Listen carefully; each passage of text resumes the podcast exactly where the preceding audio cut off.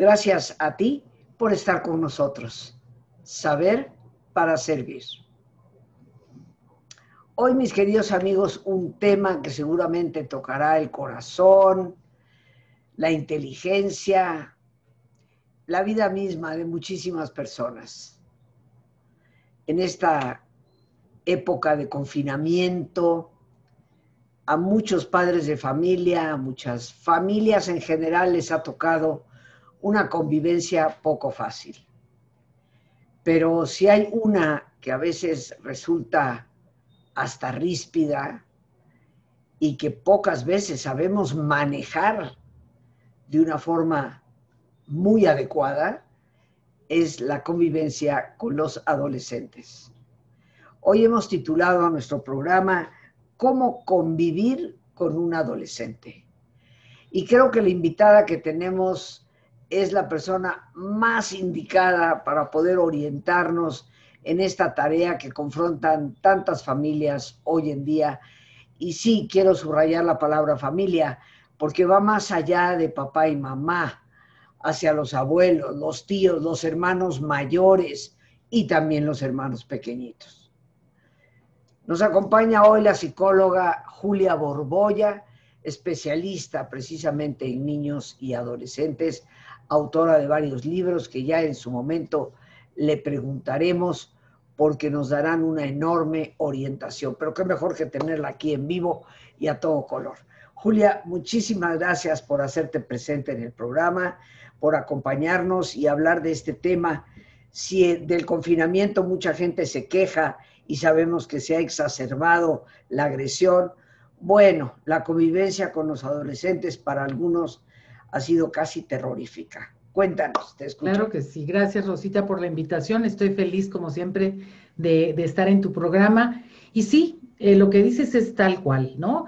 El adolescente, su peor pesadilla era tenerme que quedar en mi casa con mi papá, mi mamá, no ver a mis amigos, no salir, ¿no? Es, es así como su peor pesadilla. Y la pandemia se la cumplió.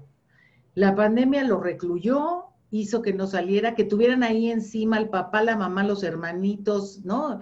Todos metidos. Y entonces, obviamente, eh, su tendencia seguramente ha sido aislarse, guardar un mutismo, ¿no? De, no, ah, encerrarse, si es posible, eh, si es que es posible hacerlo, encerrarse donde pueda.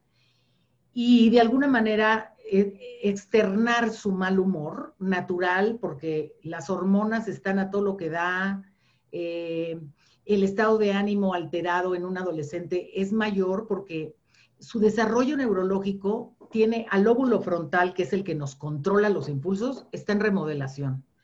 Está en un proceso de transformación y entonces por eso el adolescente se, se atreve a cosas que no se atrevería a un adulto, ¿no? Y también sus humores están exacerbados.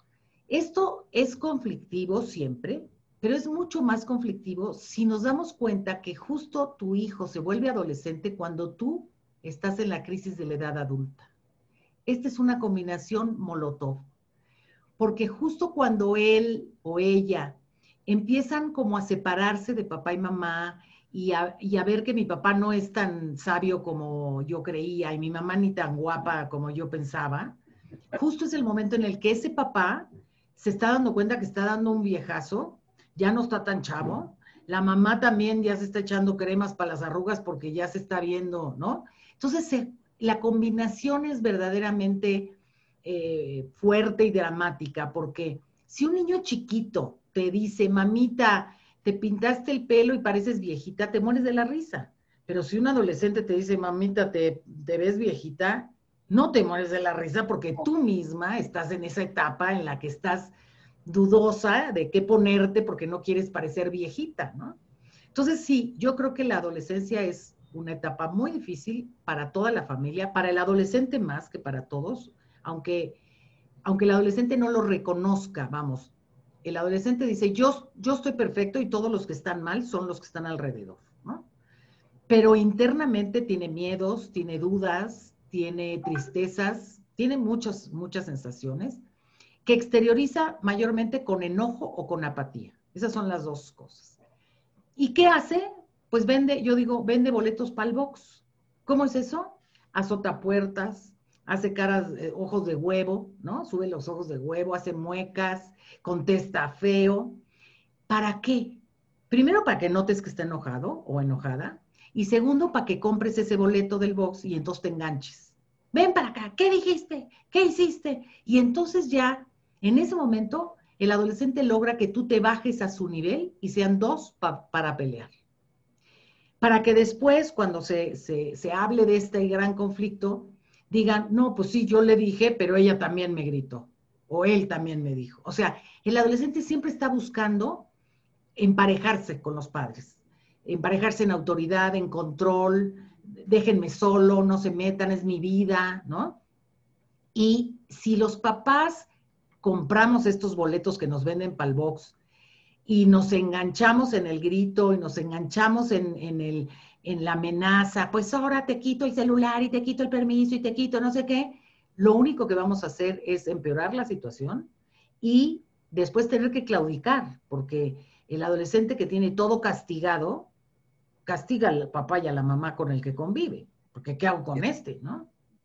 Entonces, de alguna manera, yo, mi consejo es, Primero, eh, piensa cuál es tu radio verdadero de, control sobre este adolescente. O sea, ¿qué, sí puedes controlar y qué no? Porque ya ahora no es, que, no es que sea un niño que coma lo que tú le des o la niña que, se ponga la ropita que tú le dijiste. Ya tu radio de control en ese sentido ya no existe. Pero sí existe tu radio de control porque porque tú le has proporcionado un celular a lo mejor y pagas el plan o pagas la tarjeta del, ¿no? de, crédito del celular, porque tú le das permisos o le permites usar el Internet en casa. O sea, esas son tus fortalezas en este momento. El dinero, qué triste es decirlo, pero sí, el dinero, los permisos, ese tipo de cosas son tus, tus cartas fuertes que tienes que concesionar. Es decir, no las vas a amenazar ni, vas a chantajear, simplemente vas a decir, el que cumpla con esto tiene derecho a esto.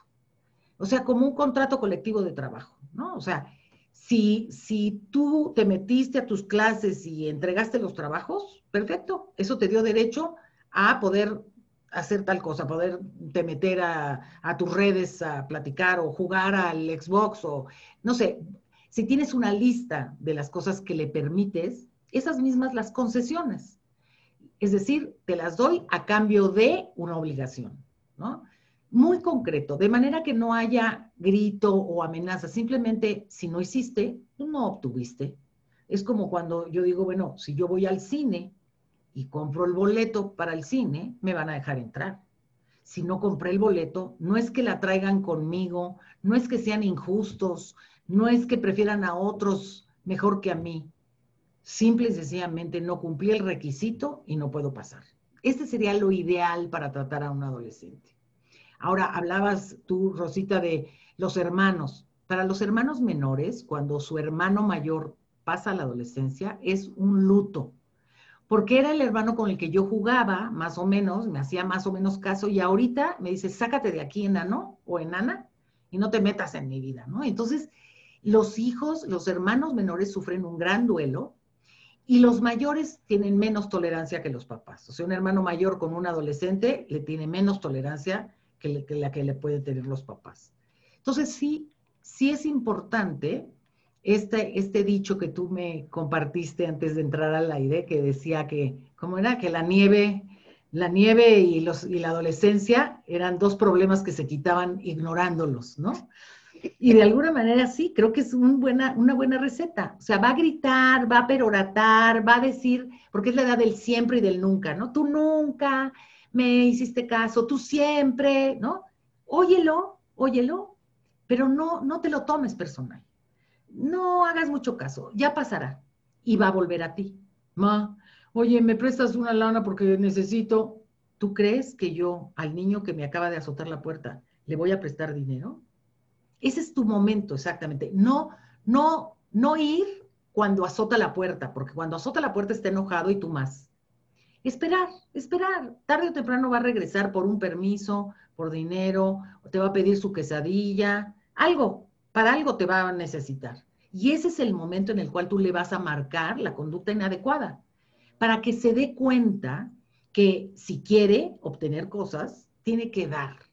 Este sería como que el principal reto en la adolescencia. Mira, aquí eh, mencionaste algo que yo lo, lo anoté, ser concreto en cuanto a las consecuencias, yo les llamo consecuencias, ¿no? Obviamente para esto, me imagino, Julia, tú eres la experta, que previamente tienes que haber establecido los límites. Por supuesto, sí, sí, sí. Hay que acordar y decir, a ver, vamos a sentarnos aquí, vamos a, a quedar de acuerdo. Tu pase para esto va a ser esto. si la cuarto está recogido, tienes derecho a tal cosa. O sea, estipularlo inclusive darle voz, ¿no? En esta negociación, no, pues no está bueno, bájale tantito, un día más, o una cosa así. Y ya que quedó establecido, yo hasta les diría, anótenlo, apúntenlo y pónganlo en la pared. Ya quedamos. Ahora sí, si ya quedamos, así venga el presidente de la República a querer cambiar, no se puede. Esto no, no hay manera. Ya quedé y ya, y lo voy a cumplir siempre y de la misma manera. ¿Para qué? para que el adolescente se dé cuenta que voy en serio. Porque si tú estableces una regla que después se te va a olvidar o la vas a quitar, lo único que pierdes es credibilidad y pierdes, eh, bueno, solvencia como, como líder, es decir, ¿no? O sea, yo les diría a las mamás, no, no pongas una consecuencia que no vayas a poder cumplir, porque no vas a estar o porque no te vas a atrever, porque entonces lo único que haces es favorecer que no te obedezcan en lo, en lo demás, ¿no? Y sí, como tú dices, Rosita, ser muy concretos.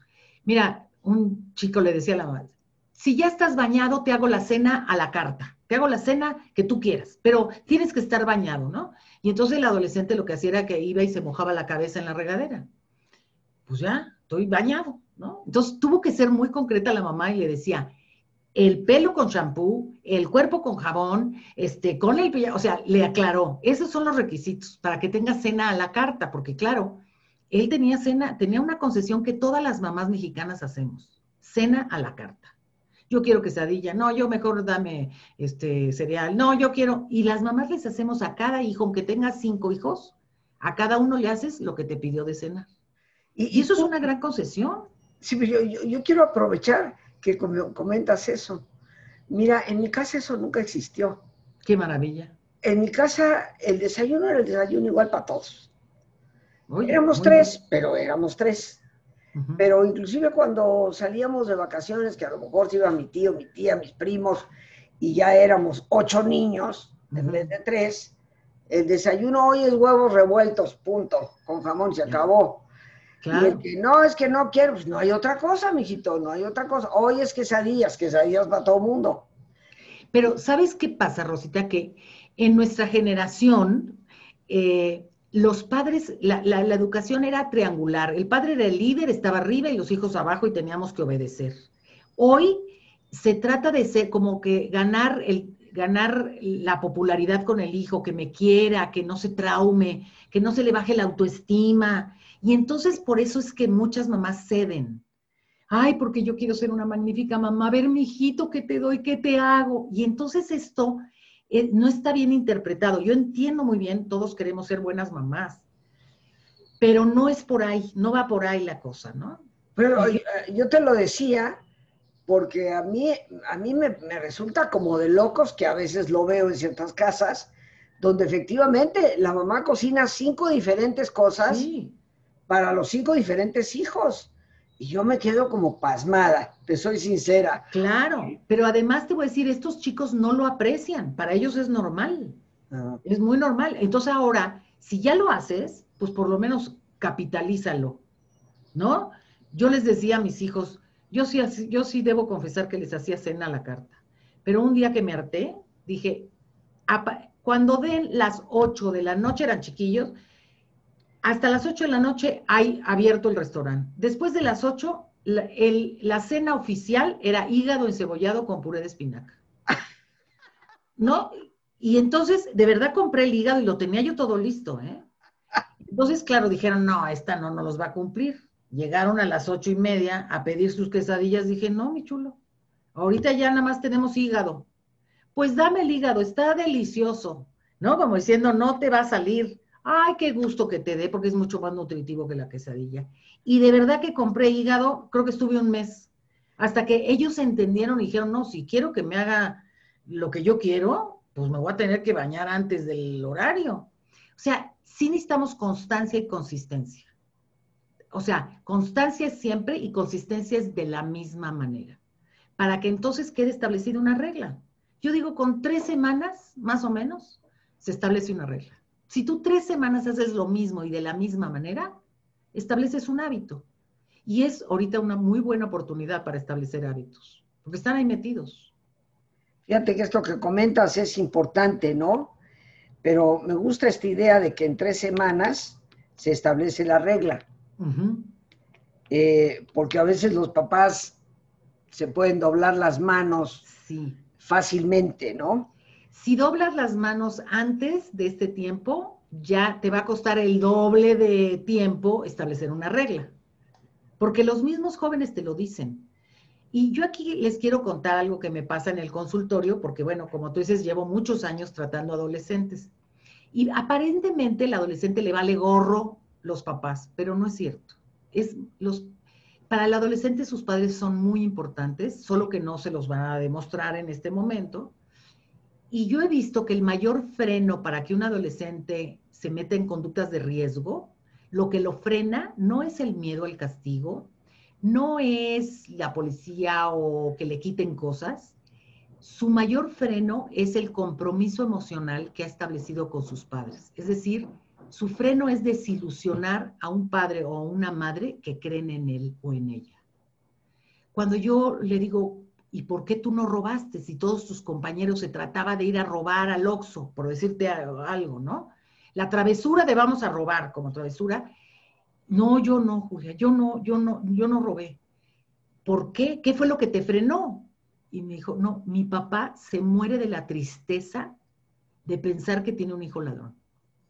Y uno no creería que, que esa expectativa de un papá sirva de freno, pero sirve de muy buen freno. O sea, el adolescente ya desarrolló como una idea de lo que sus padres piensan de él. Y si mis padres piensan que yo soy bueno y que yo soy honrado y que yo soy responsable, me cuesta mucho trabajo fallar. Y cuando fallo, me, regaño yo a mí mismo muchísimo. Los papás se nos olvida esto y pensamos que, que, que el adolescente le valemos gorro, porque además su conducta parecería que fuera así, ¿no? No, no, no, Julia, tú nos dices eso, pero él se voltea y ni caso me hace. Sí, es una actitud defensiva del adolescente, pero internamente es ese niño chiquito que tú tenías. Es ese niño chiquito que le está costando mucho trabajo crecer y que para crecer se quiere hacer el rudo o el indiferente, pero que su corazón es el mismo. Fíjate, ahorita me recordaste una experiencia personal, este, Julia, yo fui un angelito en la primaria, bueno, un poquito, ¿no? Pero un demonio en la secundaria. pasaba yo de panzazo casi todas mis materias y bueno, mi papá era terrible en cuanto a su disciplina y la exigencia de calificación.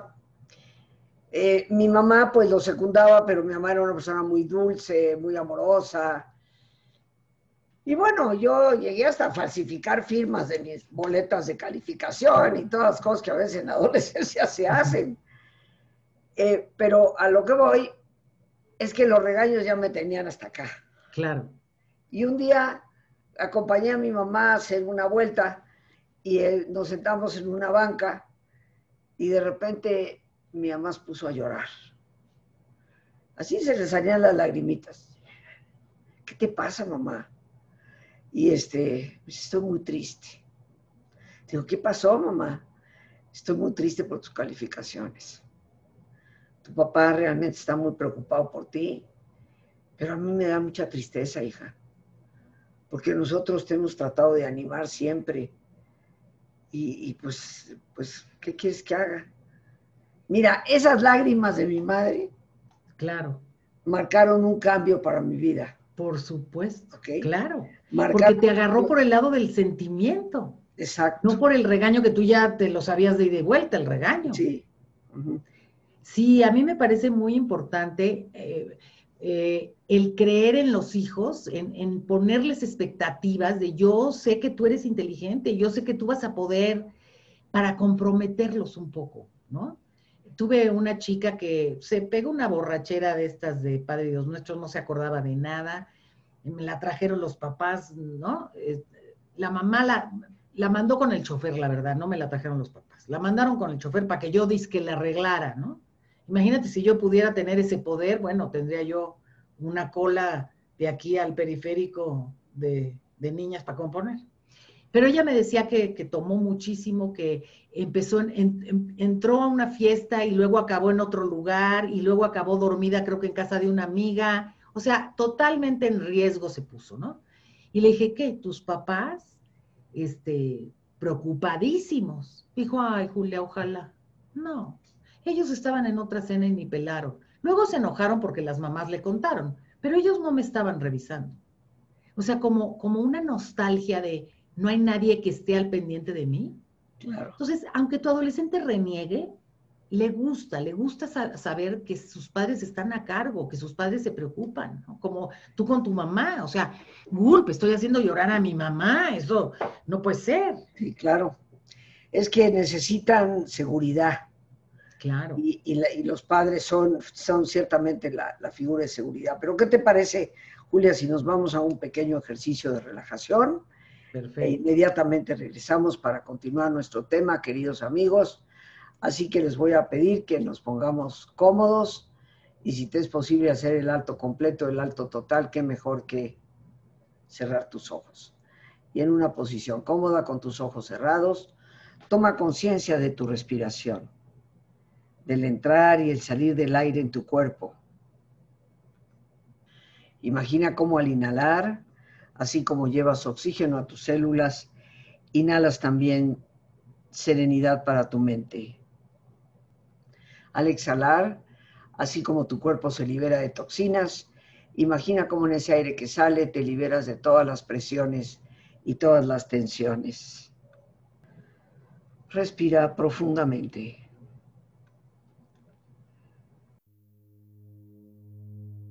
y relaja tu cuero cabelludo. Todos los músculos que cubren tu cabeza.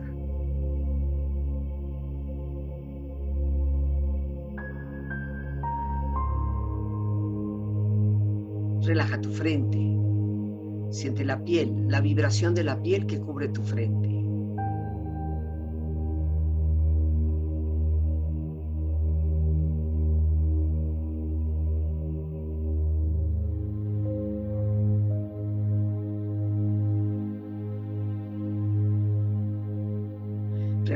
Párpados, los tejidos que rodean tus ojos.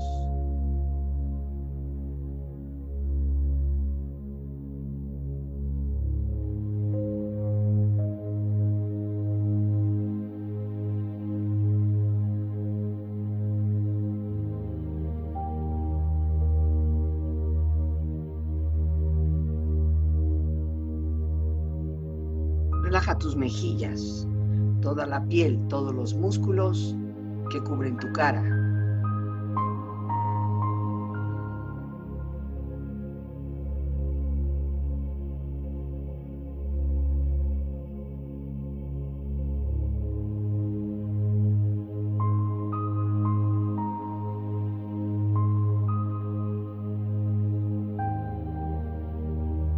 Relaja tu cuello y tu garganta. Siente su flexibilidad, equilibrio, balance.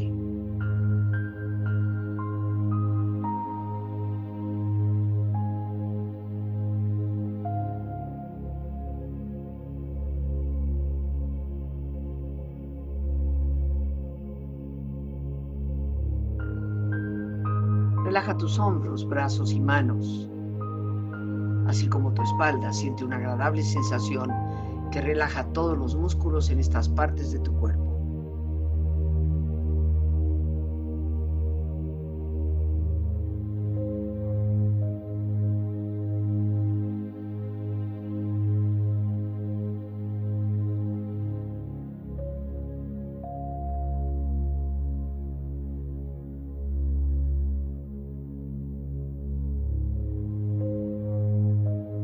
Relaja tu pecho exterior e interiormente, relajando todos los músculos, imaginando a todos tus órganos internos funcionar rítmica y saludablemente.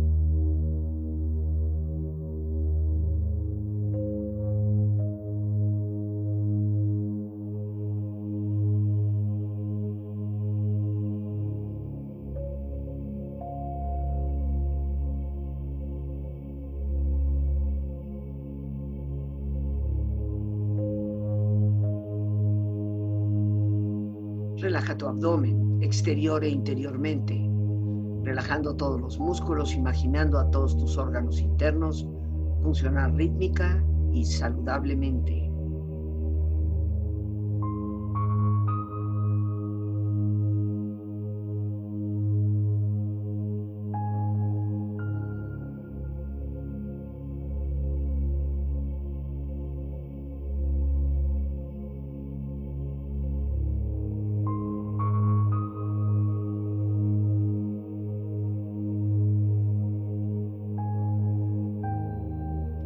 Relaja tus muslos, tus rodillas, siente la piel, la vibración de la piel que cubre estas partes de tu cuerpo.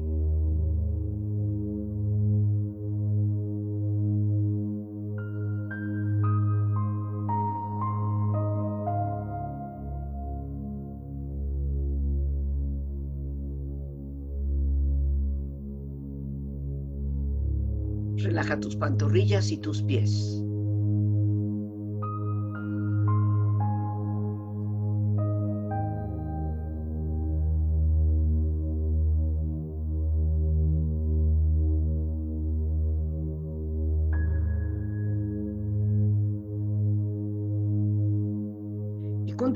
Profundamente relajado, proyecta en tu mente la imagen de un lugar ideal para el descanso. Imagina los colores, los sonidos, los aromas. Es una escena de belleza y paz. Siente estar ahí.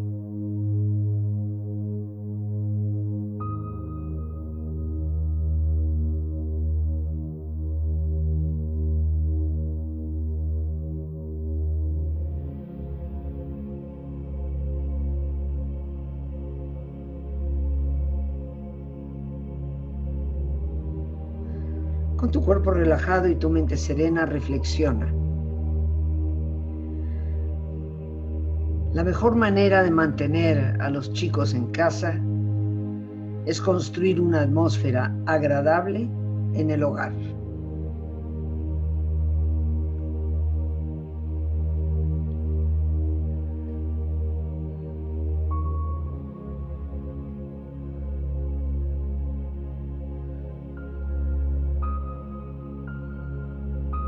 Los buenos hábitos formados en la juventud marcan toda la diferencia en la vida.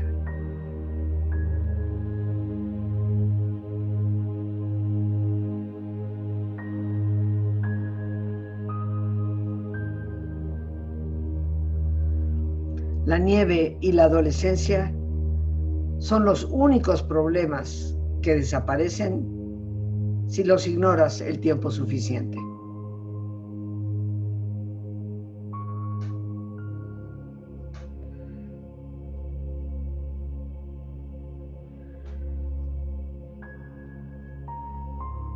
Respira profundamente.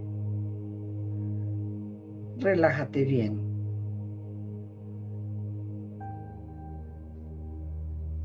Y con esta experiencia empieza lentamente a estirarte, brazos, manos, piernas y pies, moviendo tu cuello, bostezando si lo deseas, haciendo que tu cuerpo retome su nivel de actividad habitual hasta muy lentamente abrir tus ojos ojos abiertos, bien despierto, muy a gusto, bien descansado y en perfecto estado de salud, sintiéndote mejor que antes. Regresamos, queridos amigos, con nuestra gran invitada, la psicóloga Julia Borboya, especializada desde hace muchos años en niños y adolescentes. Ha sido una gran invitada en nuestro programa en varias ocasiones y siempre se lo agradecemos. Te voy a pedir, eh, Julia, que nos des los datos, cómo las personas pueden comunicarse contigo, eh, pedir orientación y que también nos hables un poco de tus libros. Bueno, pues sí, con mucho gusto. Yo los, eh, si me quieren escribir a mi correo electrónico es julia arroba juliaborboya.com. Son dos veces Julia. Julia arroba y luego juliaborboya.com. Yo personalmente recibo los correos y si puedo ayudarlos por este medio, perfecto. Y bueno, este, yo tengo un libro, tengo varios libros, tengo cinco. El primero es Profesión Mamá para niños pequeños y el segundo es eh, Profesión Mamá de un adolescente, la maestría, porque yo sí creo que es una maestría, ya no es, ya no es una licenciatura, sino toda una maestría. Eh, tengo otro que se llama Sin dañar a terceros, que habla sobre los hijos en medio del conflicto entre papá y mamá. Tengo otro más que habla de la resiliencia, que se llama Hijos Fuertes, cómo hacer que tus hijos sean fuertes a través de la resiliencia, que es la capacidad de crecer a partir de la adversidad. Tú misma has tocado este tema muchas veces en tu programa. Y el último es el libro del pingüino, le llamo yo. Son 101 cosas que puedes hacer con tu hijo o con tu hija aunque estés muy ocupado. Y este libro tiene una historia muy bonita porque fue precisamente el presidente Felipe Calderón quien me pidió, me dijo, voy a, voy a empezar ya mi mandato y yo no me quiero alejar de mis hijos. Y él tiene hijos y una hija. Y entonces le dije, hay 101 cosas que tú podrías hacer. Me dijo, escríbemelas. Y entonces se las escribí. Y, y, luego esta lista nos sirvió para muchos otros papás y entonces por eso hicimos este libro de de las 101 cosas son detalles mínimos, son ejercicios, hacer una botanita juntos o ver una película, o sea, son 101 ideas eh, sacadas de la experiencia propia, de la experiencia de otros, que te acercan a tus hijos. Y no importa la edad, los hijos van a recordar los buenos momentos que han tenido contigo. Y yo creo que la adolescencia es un buen momento para invitar a uno de tus hijos a preparar una rica botana para ver el fútbol, o a, ¿no? O a ver, ponme tu música, a ver si se parece un poco a la música de mis tiempos. Buscar lazos que, que, que te unan, porque la convivencia la tenemos que hacer, como decías tú, en la meditación agradable. Estos libros están asequibles en cualquier librería.